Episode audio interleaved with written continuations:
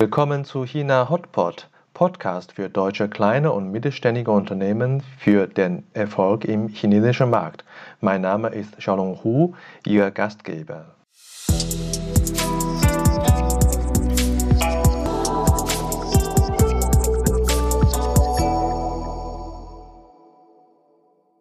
Hallo, willkommen zu China Hotpot, Episode Nummer 10.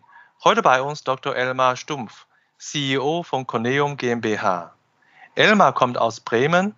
Er hat an der Leibniz-Universität Hannover studiert und in 2019 hat er seine Firma Coneum GmbH in der Nähe vom Bodensee gegründet. Auf der Reise vom hohen Norden bis zum Süden Deutschlands hat er lange Zeit im Ausland verbracht. Neben USA hat es ihm besonders die Zeit sechs Jahre in China äh, gut gefallen, auch weil er beruflich dort extrem erfolgreich war. Er hat eine neue Produktkategorie der Firma BSH Haushaltsgeräte in China aufgebaut, weil wenn man weiß, wie stark in dieser Sektor, in dieser Industrie die chinesischen Wettbewerber sind, dann schätzt man seine Arbeit. Wir interessieren uns, was die äh, was sind die Geheimnisse der Produktentwicklung und Vermarktung dieser Erfolgsgeschichte? Ja, Elmar, willkommen zu dem Podcast. Danke, dass du heute Zeit hast. Ja, ich danke dir, Xiaolong, dass äh, du mir die Möglichkeit gibst, dass wir beide uns ein bisschen austauschen können. Ja, super. Elmar, ich äh, möchte gleich zum Thema kommen. Und zwar, äh, du kommst aus dem hohen Norden Deutschlands. Wie kommt es, dass du in China landest? Ja, ja, das ist eine gute Frage, Xiaolong. Manchmal, wie das Leben so spielt. Ähm, ich habe aus dem hohen Norden mich dann immer weiter nach Süden vorgetastet, sozusagen, in meiner beruflichen Karriere und habe dann nach der Universität bei der Bosch und Siemens Hausgeräte GmbH München angefangen. Und dann hat mich das durch mehrere Stationen gebracht und dann kam irgendwann mal mein Vorgesetzter auf mich zu und hat mich gefragt, möchtest du für uns nach China gehen? Ähm, für ein aus meiner Sicht sehr interessantes Thema. Äh, dann habe ich das Glück gehabt, dass auch meine Frau davon überzeugt war, dass es eine gute Sache ist, nach China zu gehen. Eigentlich wollte sie das schon immer gemacht haben. Und so sind wir dann zusammen mit unseren beiden Kindern in China gelandet. Das ist ja spannend, dass deine Frau und, oder ihr als Familie so offen warst. Was für Erwartungen habt ihr denn noch vor der Reise? Ja, die Erwartung ist natürlich, äh, ich würde mal sagen, sehr gemischt. Also ich war, bevor wir nach China gegangen sind, war ich auch aber nur zweimal dort. Das heißt, ich kannte es ein bisschen, aber auch nicht zu viel. Und meine äh, Frau war, da damals unser Sohn noch sehr jung war, tatsächlich auch vor dem Umzug noch gar nicht dort gewesen. Mhm. Unsere große Erwartung war natürlich eine sehr gespannte. Ähm, China ist ja ein Land mit einer sehr langen Tradition, einer sehr langen Geschichte und einer großen Kultur. Und das hat uns jetzt abgesehen von den beruflichen Herausforderungen, die dort auf mich dann gewartet haben, hat uns das als Familie auch sehr interessiert, in dieses wahnsinnig interessante Land gehen zu können.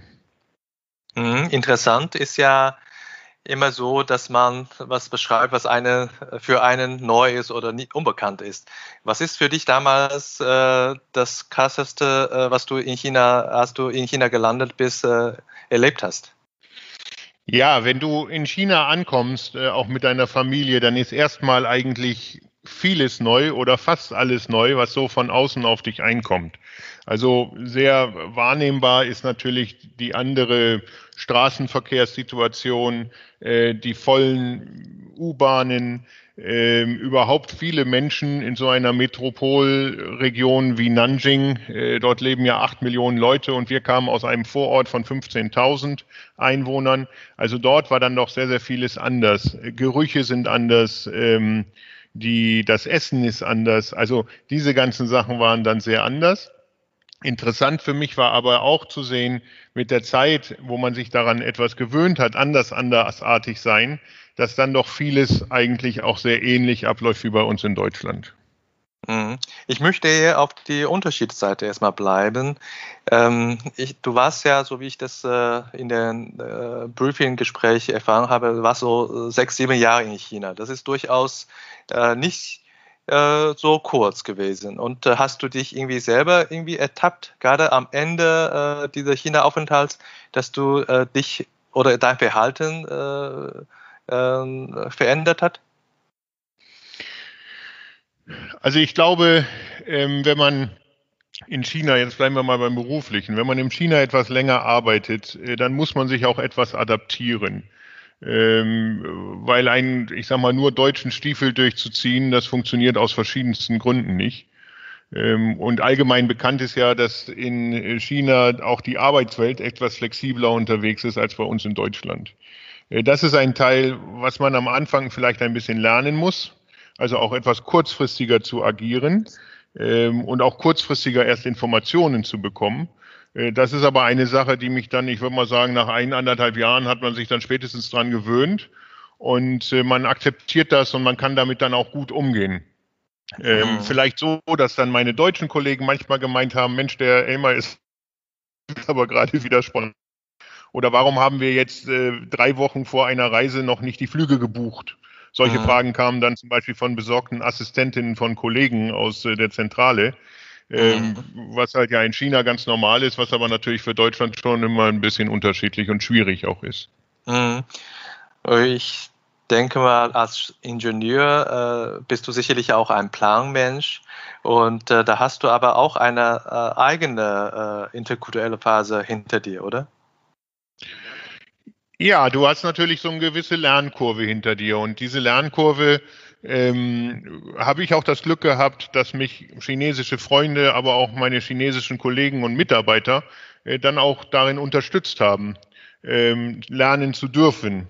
So würde ich das mal ausdrücken. Also ich habe äh, gerade auch vielfach dann mit meinen Kollegen aus dem Team Gespräche gehabt äh, über das interkulturelle wie kann man mit der Situation umgehen, wie kann man mit der Situation in China umgehen, aber auch wie können wir dann mit den, ich sag mal, kulturellen Unterschieden zwischen China und Deutschland in der Art und Weise umgehen, dass das für alle Beteiligten gut ist und für alle Beteiligten auch händelbar bleibt. Das heißt, äh, du bist mit der Zeit dann mit dieser Spontanität besser ausgekommen oder du bist cooler geworden. Kann man so, so bezeichnen. Naja, wenn ja. du halt nach, ich, ich, ich sag mal, ich sag mal vielleicht noch kurz dazu, wenn du zweimal miterlebt hast, dass halt eine wichtige Veranstaltung zwei Tage vorher noch organisiert werden kann, und das ist ja in China durchaus möglich, ähm, dann weißt du, dass das beim dritten Mal auch klappen wird. Also es gab durchaus Situationen, wo ich gedacht habe, in China ist das jetzt noch möglich, in Deutschland wäre dieses nicht möglich mehr. Aber ich habe mich da immer auf meine Kollegen verlassen können und es hat toi toi toi auch immer funktioniert. Ja, sehr schön. Ich möchte jetzt zu deiner ähm, äh, berufliche Umgebung kommen. Was war eigentlich damals deine Aufgabe bei BSH in China? Also ich habe zwei Aufgaben gehabt. Zunächst war ich zuständig für das äh, Produktprogramm der Wärmegeräte aus dem Küchenbereich äh, für China. Und danach wurde ich dann zuständig für den Aufbau des Geschirrspülerbereiches in China. Äh, dazu muss man sagen, dass am Anfang, also wir sind 2010 nach China gegangen, äh, gab es de facto noch keinen Markt für Geschirrspülern aus China aus äh, verschiedensten Gründen. Und äh, wir durften diesen Markt dann machen, wie es so schön heißt. Äh, und der Markt ist heute auch vorhanden. Also das heißt, wir haben dort dann die Möglichkeit gehabt, tatsächlich von Definition von Produkten für äh, die Kunden bis zum Aufbau der Fabrik alles einmal durchzumachen. Kann man so bezeichnen, das ist im Grunde genommen ein, ein, ein Start-up äh, innerhalb von BSH China damals gewesen? Das darfst du so bezeichnen, weil wir auch tatsächlich eine Start-up-Organisation waren. Also wir waren auch am Anfang äh, sehr flexibel und natürlich noch klein sind dann aber größer geworden und sobald dann auch die Kollegen, ich sag mal, von dann der produzierenden Fabrik äh, dann dazukommen, dann wird natürlich auch äh, die Größe der Organisation so, dass es dann tatsächlich kein Startup mehr ist. Ja, mhm. aber wir waren am Anfang natürlich im Prinzip auch für alles zuständig. Also wie groß oder wie wichtig ist im Moment für BSA, BSH äh, China die Geschirrspüler-Kategorie äh, oder Produktkategorie? Also es ist immer noch auch insgesamt vom Markt her ähm, diejenige Kategorie, die zwar am schnellsten das Haar, äh, aber absolut immer noch deutlich kleiner ist, wie zum Beispiel äh, der Markt für Waschmaschinen oder Ähm, das ist einfach aus den Marktgegebenheiten so. Wenn du einen, den Kühlschrankmarkt in China anguckst, dann ist der einfach äh, saturiert und ähm, viele, viele Millionen Einheiten pro Jahr schwer. Aber auch der Geschirrspülermarkt wird dieses Jahr auf über zwei Millionen Einheiten geschätzt.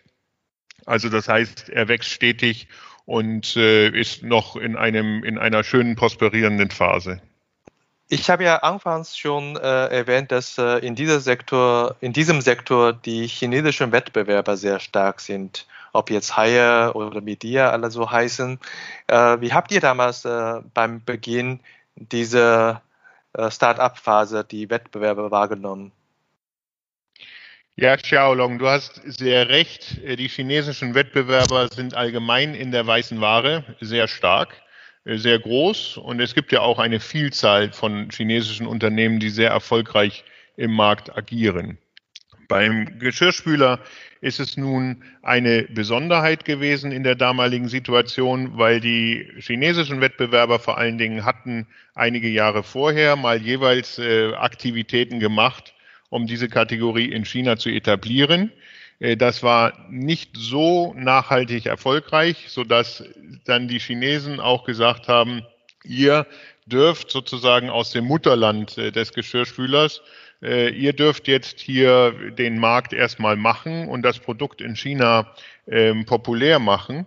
Und äh, dann hatten wir so das Gefühl, ab einem gewissen Punkt, also wo wir einen gewissen Markterfolg und nachhaltigen Markterfolg erzielt hatten, äh, dann sind die chinesischen Wettbewerber eingestiegen und haben im Prinzip das Produkt dann nochmal populärer gemacht. Mhm. Dazu musst du halt auch wissen, aber du weißt das natürlich auch, gerade weiße Ware ist immer sehr individuell, es ist sehr kulturell anders. Das heißt also, so ein chinesischer Geschirrspüler hat natürlich auch technisch und von der Produktdefinition her Unterschiede zu einem europäischen. Ähm, eine Dunstabzugshaube in China sieht ganz anders aus im Prinzip als eine in Deutschland und so weiter, sodass also dort natürlich auch die chinesischen Wettbewerber einen gewissen Standortvorteil haben, den wir durch die BSH insofern ausgeglichen hatten, dass wir einmal auch sehr viel mit chinesischen Kollegen zusammengearbeitet haben und uns dann natürlich auch sehr eng mit unseren Kunden abgestimmt haben. Das wollte ich gerade fragen. Also wie, so wie ich das jetzt äh, dich verstehe, ihr habt quasi nicht nur bei euch ein Startup, das war sogar auch neuartig damals äh, in dem Markt äh, gewesen ja, zumindest die ersten Versuche waren nicht so ganz erfolgreich. Ihr wart die erste erfolgreiche Marktlaunch. Wie habt ihr damals äh, so diese Produktdefinition äh, so gestaltet? Das ist ja natürlich entscheidend ganz am Anfang. Ne? Ja, die Produktdefinitionsphase ist natürlich sehr entscheidend, weil gerade bei der weißen Ware, ich hatte es schon erwähnt, ähm, sind das Sachen, die sehr spezifisch sind zu den jeweiligen Kunden. Es geht äh, zum Beispiel bei so einem Geschirrspüler um Abläufe in der Küche. Es geht um kulturelle Eigenarten. Jedes Land hat und jede Familie im Endeffekt hat ihre Arten und Weisen zu kochen und äh, dann auch nachher abzuwaschen. Deshalb war es für uns ganz wichtig herauszubekommen, was sind denn Barrieren für Endkunden, die dazu führen, dass das Produkt Geschirrspüler bis dahin im Markt nicht angenommen wurde. Darüber hinaus haben wir dann auch sehr große Untersuchungen gemacht über was wären denn Trigger, also was sind dann unterstützende Argumente für den Endkunden, ein solches Produkt zu akzeptieren. Ähm, das war eigentlich der erste Teil. Also wir haben uns sehr intensiv mit den Endkunden beschäftigt. Das ging über, ich sag mal, Interaktionen mit dem Geschirrspüler. Das ging zum Beispiel äh, über die Entwicklung von neuen äh, Körben für den Geschirrspüler, die halt für die chinesischen Schüsseln und Schalen halt adaptiert worden sind. Solche okay. Themen haben wir am Anfang ganz intensiv bearbeitet. Das, das ist zum Beispiel Thema, ein Trigger. Ja? Sorry. Das, das ist, ist, zum Beispiel, Beispiel ein Trigger. Trigger. Ne? Ja, ja, genau. Ja, also solange sozusagen die Schüsseln äh, nicht in einen Geschirrspülerkorb reinpassen, ist eigentlich sehr augenscheinlich, äh, wenn man es weiß, sehr einfach. Äh, aber solange es da Probleme gibt, äh, die leicht in so einen Geschirrspülerkorb einzufügen, äh, akzeptieren natürlich Endkunden das nur äußerst ungerne. So. Ja, da hast und dann du haben wir zum, Ja, genau. Und dann haben wir diesen Korb zum Beispiel geändert und das war einer der Meilensteine, würde ich mal sagen, auf dem Weg äh, dann zu einem adäquaten Produkt. Das gleiche ist zum Beispiel, dass wir äh, Programme adaptiert haben, also Spülprogramme auf die chinesische Koch Kocheigenschaften. es wird ja sehr viel mehr mit Öl gekocht, zum Beispiel in China, wie du ja sehr gut weißt. Äh, und deshalb haben wir einfach chinesisch-spezifische Programme entwickelt. Mhm. Das war so dieser erste Teil. Und ja. dann der zweite Teil, genauso wichtig für so ein Unternehmen wie die BSH, ist, dass man sich natürlich intensiv mit seinen Händlern austauscht, ähm, weil der Händler ja dann derjenige ist, der das Produkt an den Endkunden bringt. Und auch die Händler müssen natürlich überzeugt sein, dass es A ein gutes Produkt ist für den Endkunden und dass es B auch ein gutes Produkt ist, mit dem sie entsprechend Umsatz generieren können. Mhm. Das ist richtig. Das heißt, äh, das ist äh, äh, quasi ein neuartiges Produkt, äh, Definition. Das kann man gar nicht aus der bestehenden Erfahrung, egal aus dem privaten und Lebensbereich, wie man äh, einen Haushalt äh, so sich selber kennt, als auch von dem Unternehmen, was man da was ableiten kann. Da muss man tatsächlich alles äh, neu generieren. Ne? Das ist äh, ja. Hm? Ja, bitte. bitte. Ja, also wir haben schon sehr viel neu gemacht. Natürlich äh, habe ich mich auch sehr auf meine chinesischen Kollegen äh, verlassen. Äh, die natürlich dann ihre Abläufe in ihren Haushalten und den Haushalten ihrer Familienmitglieder und ihrer Freunde kennen. Äh, wir haben aber auf der anderen Seite auch versucht, möglichst vieles von der internationalen Technologie, die dort vorhanden war, ähm, in das Produkt mit reinzunehmen, so dass man halt gesagt hat, grundsätzlich ein Geschirrspüler ist ein Geschirrspüler ähm, und die Geschirrspüler in China sind grundsätzlich funktionieren die ja auch genauso wie die Geschirrspüler sonst wo auf der Welt funktionieren.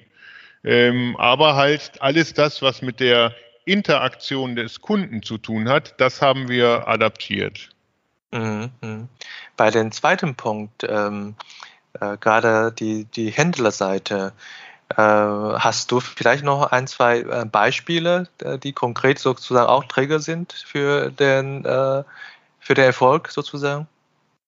Ja, also du bist als ich sag mal, produzierendes Unternehmen, was über eine Händlerschaft verkauft, bist du natürlich genau so, aber auch nur so erfolgreich wie deine Händler, wie die Summe aller deiner Händler. Das heißt also, die Händler müssen davon erstmal überzeugt sein, dass es ein gutes Produkt ist. Ähm, wenn jetzt ein neues Produkt auf den Markt kommt, und ich habe das zum Beispiel jetzt meinen deutschen Kollegen gegenüber so beschrieben, dass man ich sag mal, vor 20 Jahren oder so etwas, zum Beispiel ein Wok, ja, der hier nach Deutschland kam und der noch nicht ähm, richtig adaptiert war und richtig mhm. auch akzeptiert war vom Markt.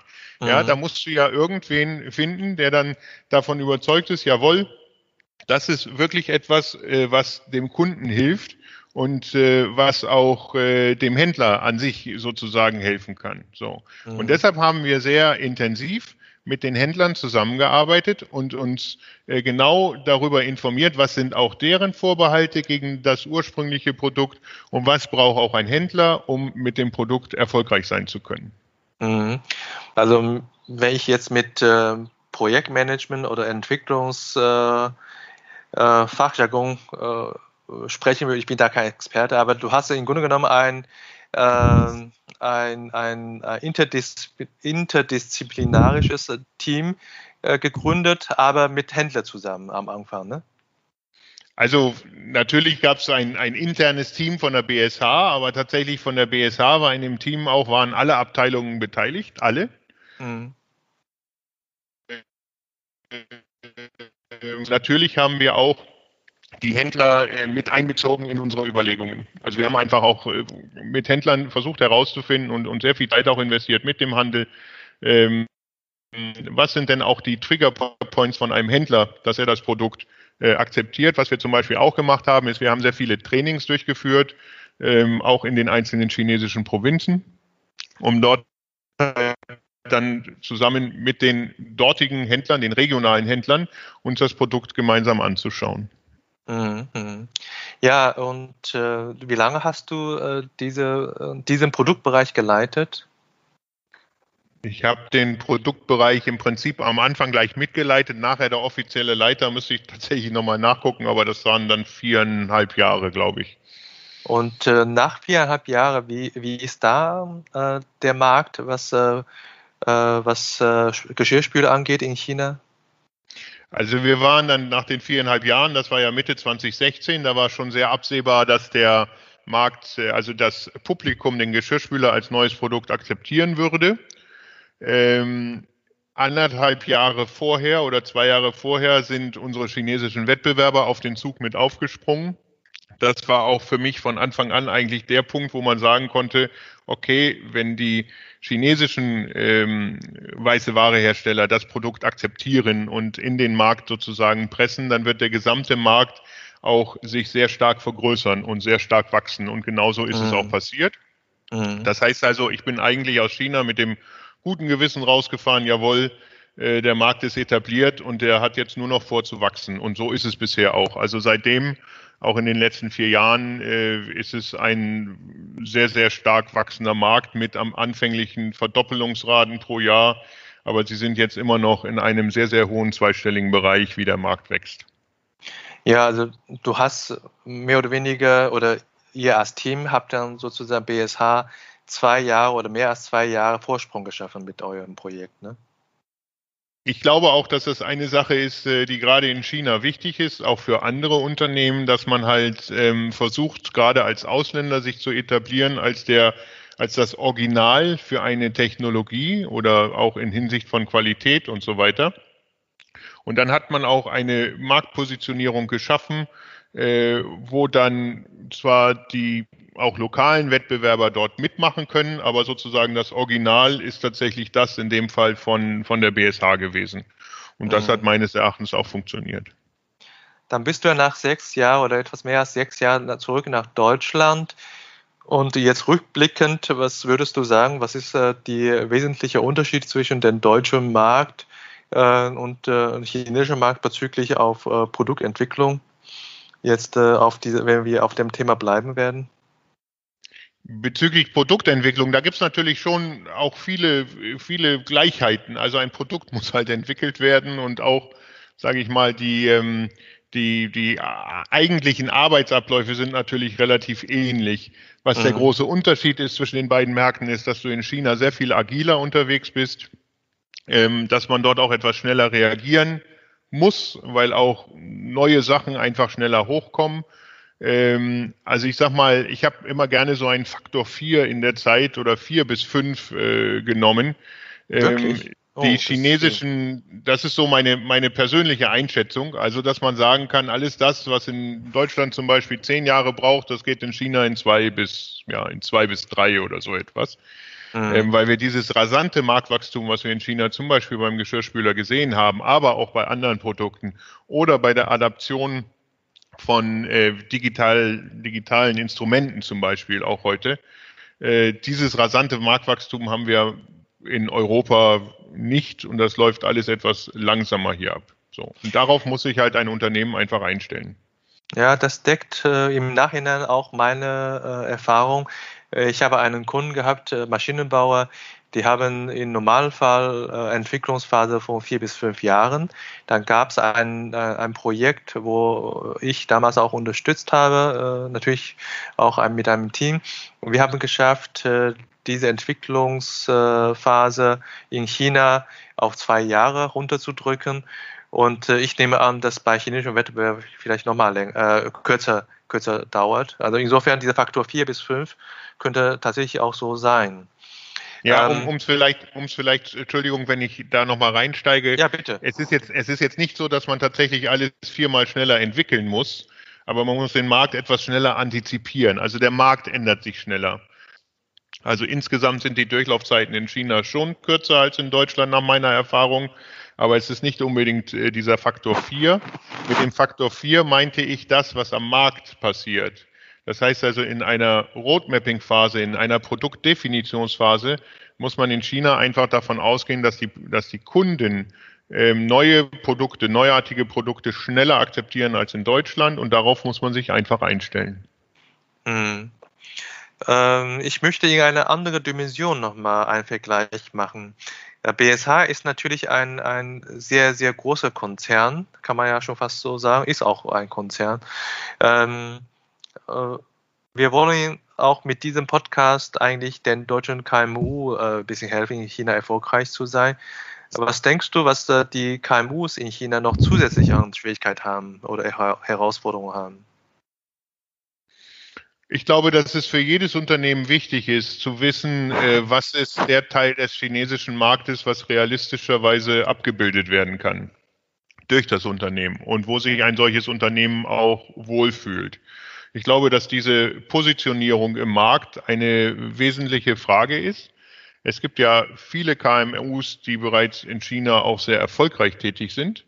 Ähm, es gibt noch einige KMUs, die auch äh, gerne noch in China äh, tätig werden wollen, beziehungsweise auch noch etwas erfolgreicher in dem Markt werden wollen. Ich glaube, dass ganz generell betrachtet erstmal ja deutsche Firmen ähm, einen sehr guten Leumund haben in China. Das heißt also, dass dieses System mit Made in Germany oder Engineered in Germany oder Engineered von einer German Organisation, das hat immer noch ein sehr, sehr gutes Image. Ich glaube auch, dass wir in vielen Bereichen technologisch immer noch sehr gute Möglichkeiten haben für deutsche Unternehmen, in China wirklich auch sehr erfolgreich zu sein. Natürlich äh, muss man sich aber dann auf der anderen Seite auch klar sein, dass man beim Eintritt in China auch durchaus sich einmal entscheiden muss, sozusagen, will ich es tun, ja, und wenn man diese Entscheidung gemacht hat, will ich es tun, dann auch tatsächlich ähm, entsprechend von seinen Möglichkeiten die notwendigen Aktivitäten machen. Das ist, glaube ich, schon auch eine Geschichte, die auch für KMUs, auch gerade welche, die neu nach China gehen wollen, auch eine wichtige Grundlage ist. Ähm, ein gewisses Investment ist schon auch notwendig. Wichtig dabei ist aber auch, dass man dieses Investment so adaptieren kann, dass es auch gut für das Unternehmen verkraftbar ist. Also ganz klar Message angekommen, also die Positionierung total wichtig. Du hast aber noch eine zweite äh, Kompetenz schon äh, in vorherigen äh, Fragen äh, in deiner Antwort formuliert, das ist die Schnelligkeit. Und Engineered in Germany, das muss auch in China schnell sein. Ihr seid schnell gewesen. Wie habt ihr damals oder was hast du für Empfehlungen an deutsche KMUs, wenn sie in China auch äh, neue Produkte oder Produktanpassungen durchführen müssen und schnell sein müssen?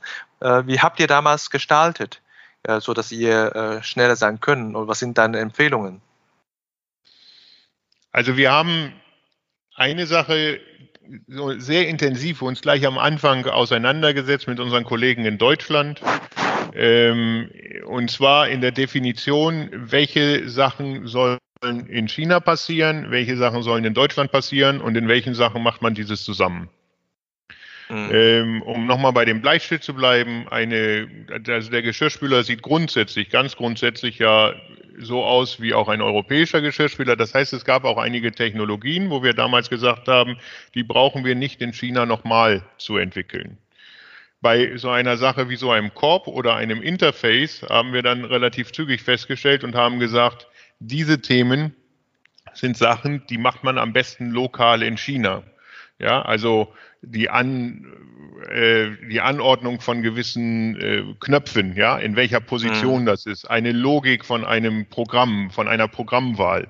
Sowas mhm. haben wir auf alle Fälle in China gemacht. Da haben uns auch unsere europäischen Kollegen sehr schnell sehr in Ruhe gelassen und uns getraut, dass wir zugetraut, dass wir es auch selber machen konnten.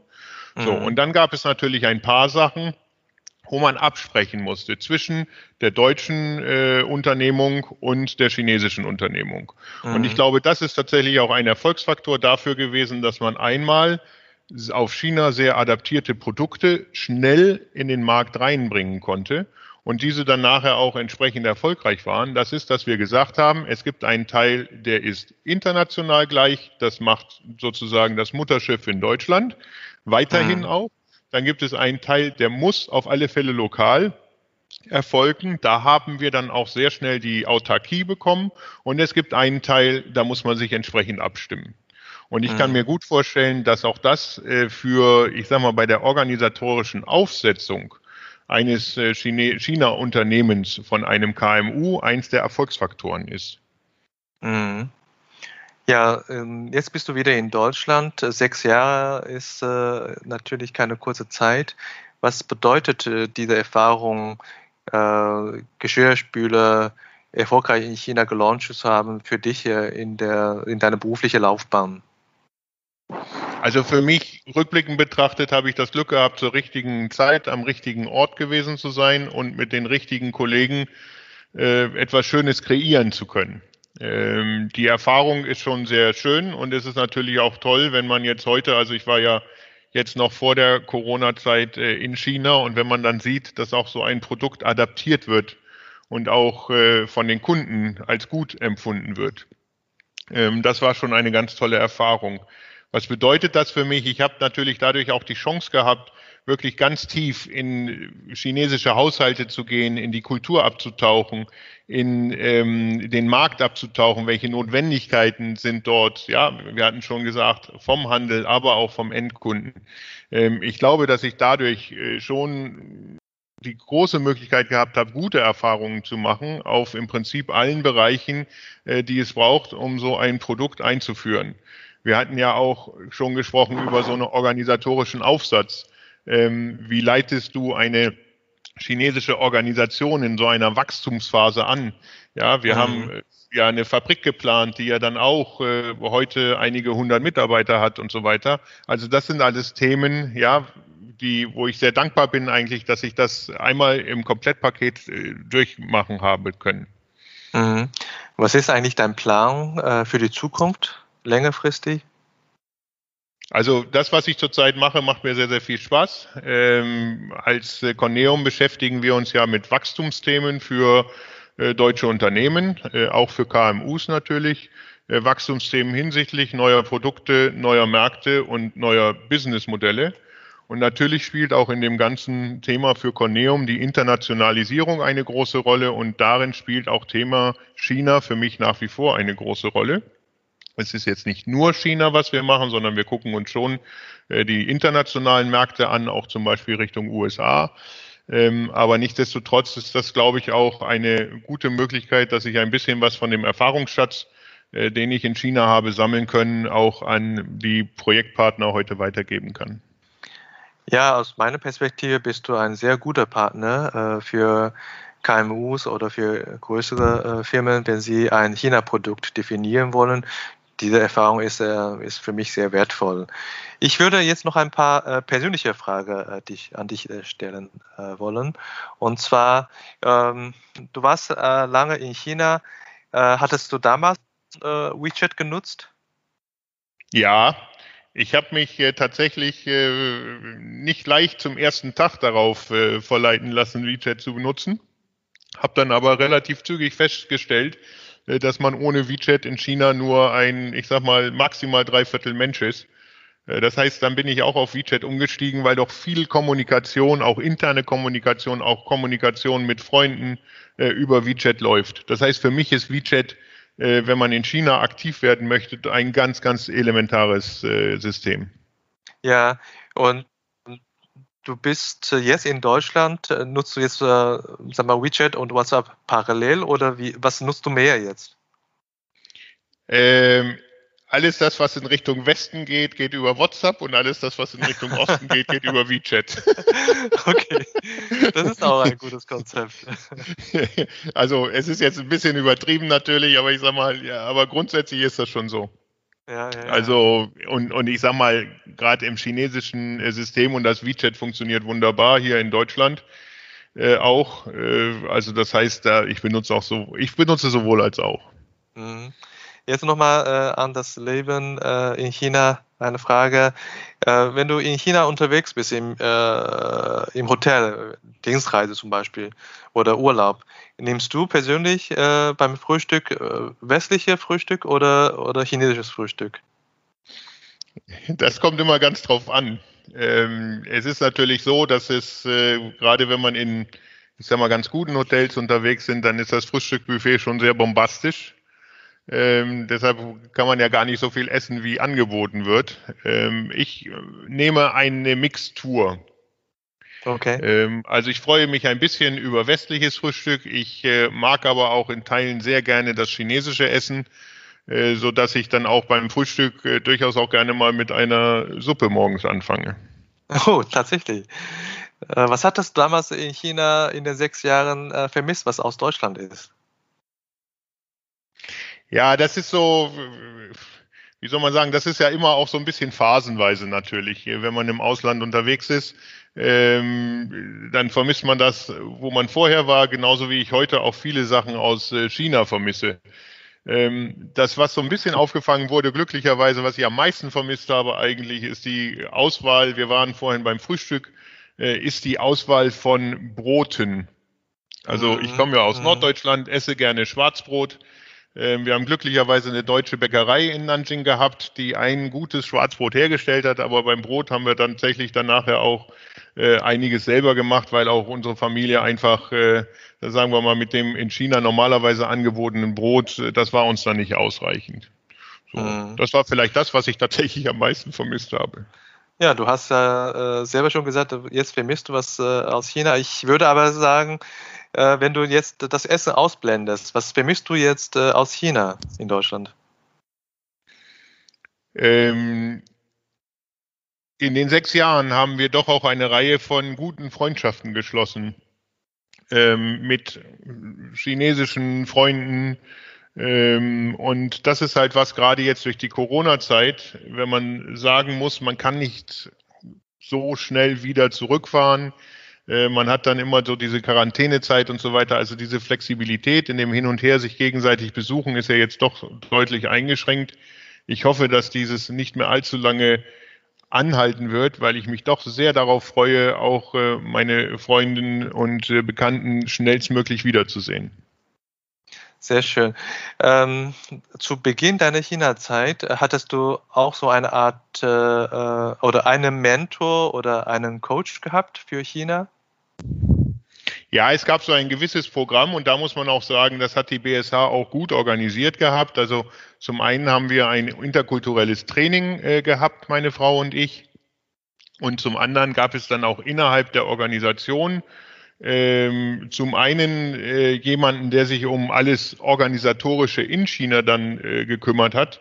Also dort muss man ja für das Visum dann bestimmte Prozedere durchlaufen und so weiter. Äh, da gab, das war alles gut organisiert. Und dann gab es auch immer eine Ansprechpartnerin, das war die ähm, Chefin von der Personalabteilung der BSA in China, die eigentlich für uns Experts immer ein offenes Ohr hatte in allen unseren Belangen. Äh, plus natürlich weitere Kollegen und Freunde, die einen so ein bisschen an die Hand genommen haben. Äh, das war dann für den persönlichen Teil des Lebens dort drüben sehr wertvoll. Ja, sehr schön. Äh, bist du äh, grundsätzlich äh, bereit, jetzt, äh, wenn Anfrager äh, zu uns kommen und sagen, äh, man wünscht sich für China einen persönlichen Coach oder, oder, oder Mentor, gerade zum Anfang, nicht nur um Visa, sondern auch rund um berufliche Themen. Bist du grundsätzlich bereit, das zu machen? Ja, aber sehr gerne, natürlich. Ähm, weil ich glaube, dass das auch sehr wichtig ist, äh, dass man in einem so ersten Schritt äh, durchaus sich mit jemandem austauschen kann, der sich dort auskennt. Äh, dann kann man einfach auch sehr viele, ähm, ich sag mal, Schwierigkeiten am Anfang vermeiden. Ähm, wir haben auch in China neue Kollegen oder auch neue Leute, die zum Beispiel dann an die Schule unserer Kinder gekommen sind. Die haben wir auch sehr gerne an die Hand genommen und so ein bisschen durchgeführt. Das sind ja auch Themen, die du bearbeitest äh, in Sachen und da kann ich eigentlich nur jedem empfehlen, äh, auf jemanden hinzugehen und sich so ein bisschen an die Hand nehmen zu lassen. Man spart dadurch sehr, sehr viel Zeit und auch sehr, sehr, sehr viel Umstand. Ja, meine allerletzte Frage äh, heute. Äh, welchen Experten hast du sonst noch im, äh, im Kopf, den du empfehlen kannst für unser Interviewgespräch, wie du jetzt heute bei mir warst? Ja, also erstmal, äh, bevor ich es dann vergesse, das war sehr spannend, äh, mich mit dir darüber auszutauschen. Es war wirklich auch für mich äh, eine schöne Gelegenheit, noch einmal die äh, sechseinhalb Jahre China Revue passieren zu lassen. Ähm, wen ich dir empfehlen könnte, mit wem du reden möchtest, ist, wir kommen ja, oder ich bin ja, hattest du am Anfang gesagt, äh, jetzt ansässig in Baden-Württemberg. Ähm, wir sind hier zurzeit äh, mit einigen Kollegen am Gründen ein sogenanntes China-Netzwerk Baden-Württemberg, in dem wir deutsche und äh, chinesische Unternehmen, also deutsche Unternehmen vor allem aus Baden-Württemberg und chinesische Unternehmen zusammenbringen wollen. Und zwar nicht nur die Unternehmen, sondern auch die Unternehmer, also auch die Personen. Ja. In einem, sage ich mal, sehr gleichberechtigten Miteinander. So, und das mache ich unter anderem äh, mit dem Jochen Schulz, äh, der auch dann die Geschäftsführung dieses China-Netzwerks übernehmen wird. Das wäre für dich bestimmt auch ein interessanter Partner, sich mit dem mal auszutauschen. Klasse. Ich bedanke mich, Elmar, für deine Zeit, für deine Empfehlung und äh, ja, ich habe mich auch sehr gefreut. Ciao Long, nochmal einen herzlichen Dank. Äh, es hat mir sehr viel Spaß gemacht und auf bald. Also tschüss, Grüße nach Deutschland. Ja, tschüss.